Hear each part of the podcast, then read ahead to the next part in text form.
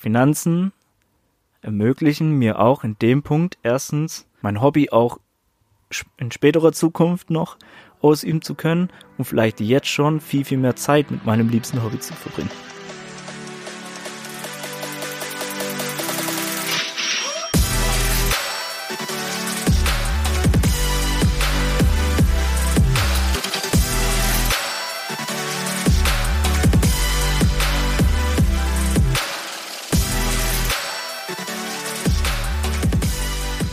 Servus und herzlich willkommen zu einer neuen Folge in deinem persönlichen Finanzgipfel. Hier ist Benny und ich freue mich, dass du wieder eingeschaltet hast.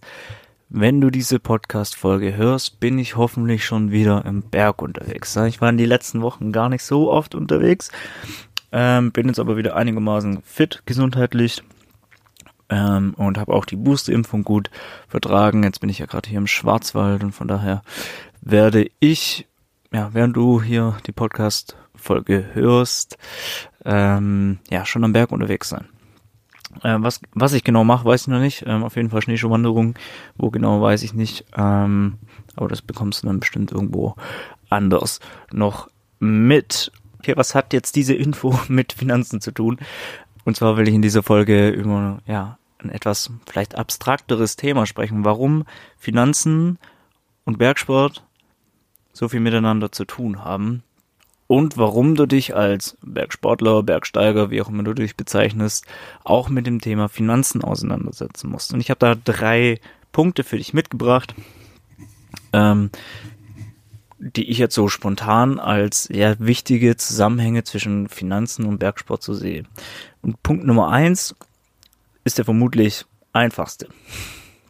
Und zwar, dass Bergsport Geld kostet. Also wir geben unglaublich viel Geld aus für unsere Ausrüstung, für die Reisen, die wir machen.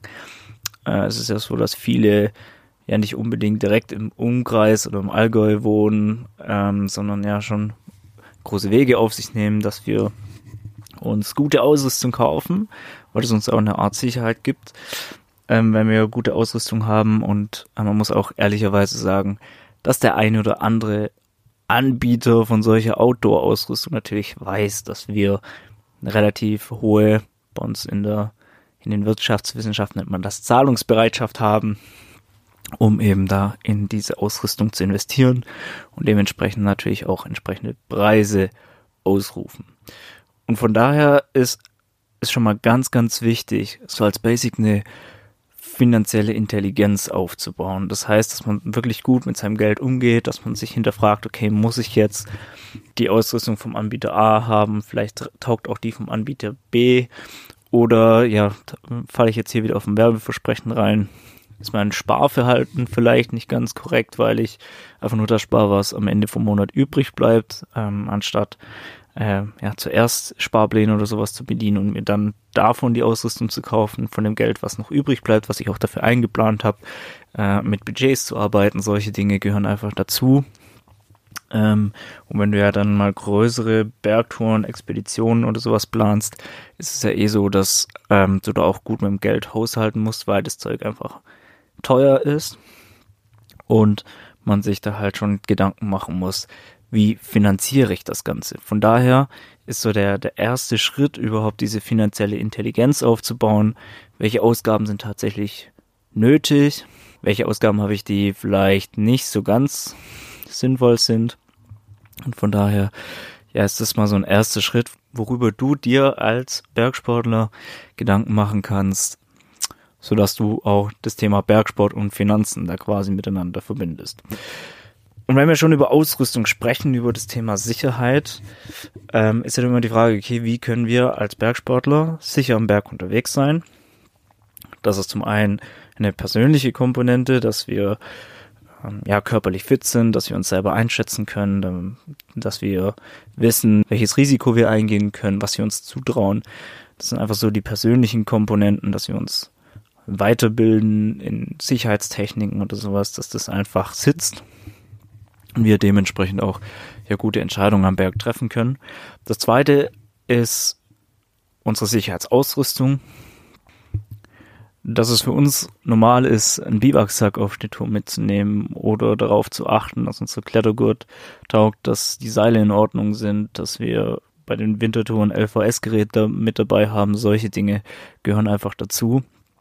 Und die erhöhen einfach unsere Sicherheit ähm, am Berg. Weil es gibt einfach Bereiche im Bergsport, wo wir uns auf die Ausrüstung verlassen müssen und wo uns als die persönliche Erfahrung jetzt nicht weiterhilft, weil wir einfach vom Material abhängig sind. Und das sind zwei Bereiche, ähm, die beide fehleranfällig sind. Also ich persönlich kann Fehler machen, weil ich mich mal verschätze. Das ist, das kann einfach passieren, weil Fehler einfach menschlich sind, aber genauso kann Material versagen. Das Material ist auch nichts, was, was fehlerfrei ist.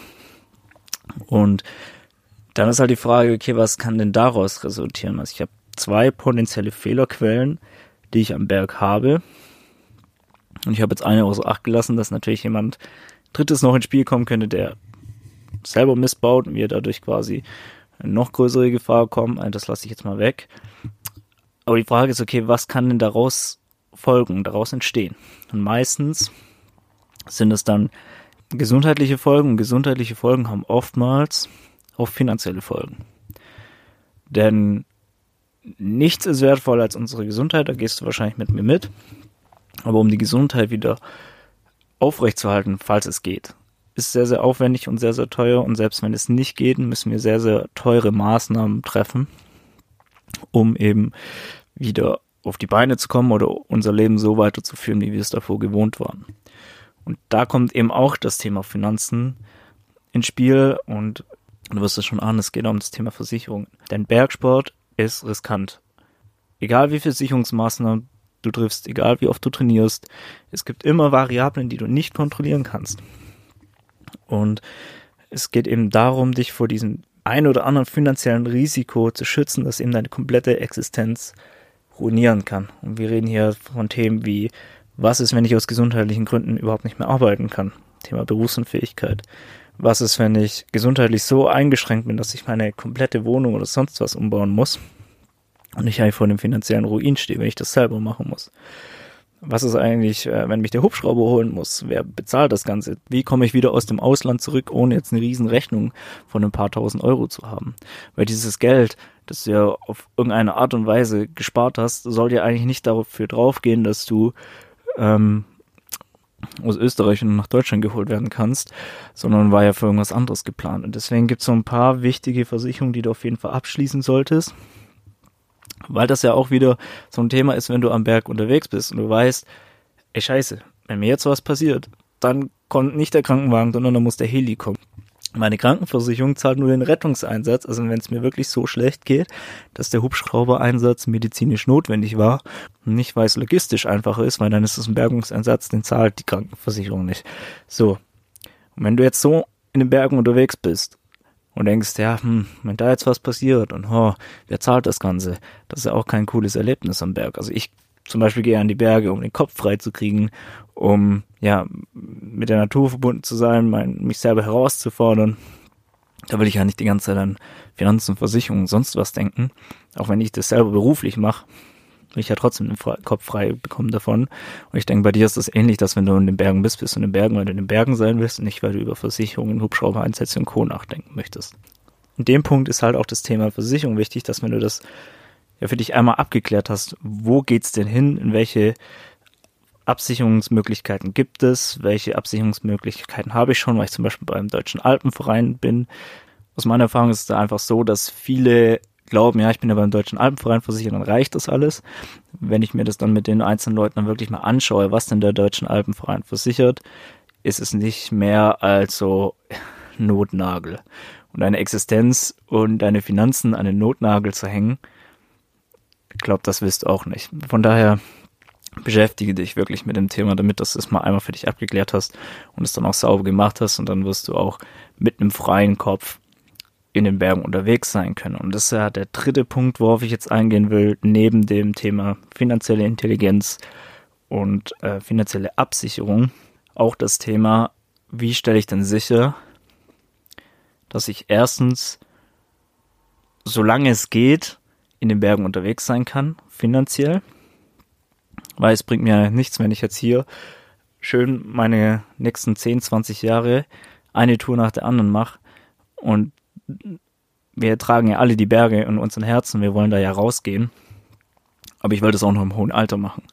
Und es wäre jetzt natürlich fatal für mich persönlich und wahrscheinlich auch für dich, wenn wir uns mit 60, 70 solche Touren nicht mehr leisten können, weil wir eben für das Alter zum Beispiel nicht vorgesorgt haben.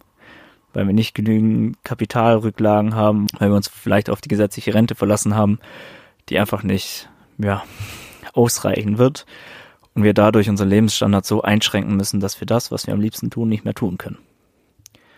Und das wäre ja fatal. Von daher hat auch das Thema Finanzen viel mit Freiheit zu tun, mit Ermöglichen von zukünftigen Lebensstandard, den wir haben wollen. Und du kannst auch, wenn du jetzt einigermaßen finanziell clever bist, dafür sorgen, dass du auch mittel- bis langfristig viel, viel mehr Zeit hast, Zeit in den Bergen zu verbringen, weil du eben nicht mehr direkt auf deinen Job angewiesen bist, weil du vielleicht andere Einnahmen hast, die die ermöglichen, ich weiß nicht, einen Tag in der Woche freizunehmen und deine Arbeitszeit zu reduzieren und dafür mehr Zeit in den Bergen zu verbringen. Das heißt, Finanzen ermöglichen mir auch in dem Punkt erstens mein Hobby auch in späterer Zukunft noch ausüben zu können und vielleicht jetzt schon viel, viel mehr Zeit mit meinem liebsten Hobby zu verbringen. auch wenn das jetzt wahrscheinlich der abstrakteste Punkt von allen ist, ist es für, für viele wahrscheinlich auch der, der wichtigste Punkt, weil wir ja alle mehr Zeit in den Bergen verbringen wollen, aber es ja immer einen limitierenden Faktor gibt und das ist unsere Zeit.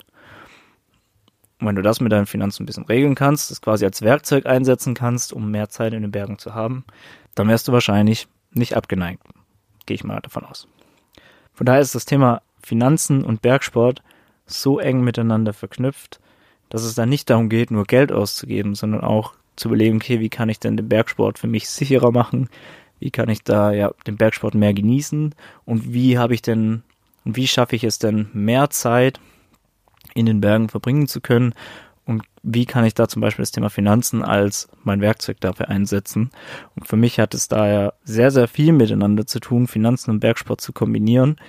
Und das ist auch genau das, was ich zum Beispiel in meiner Beratung mache, dass wir uns halt diese verschiedenen Aspekte angucken dass eben jeder Bergsportler, der zu mir in die Beratung kommt, eben genau diese Sachen hat. Also er ist, trifft finanziell richtige Entscheidungen, er ist richtig abgesichert und wir sorgen dafür, dass er einfach in Zukunft mehr Zeit in den Bergen hat. Ähm, das ist genau das, was wir machen in solchen Beratungen.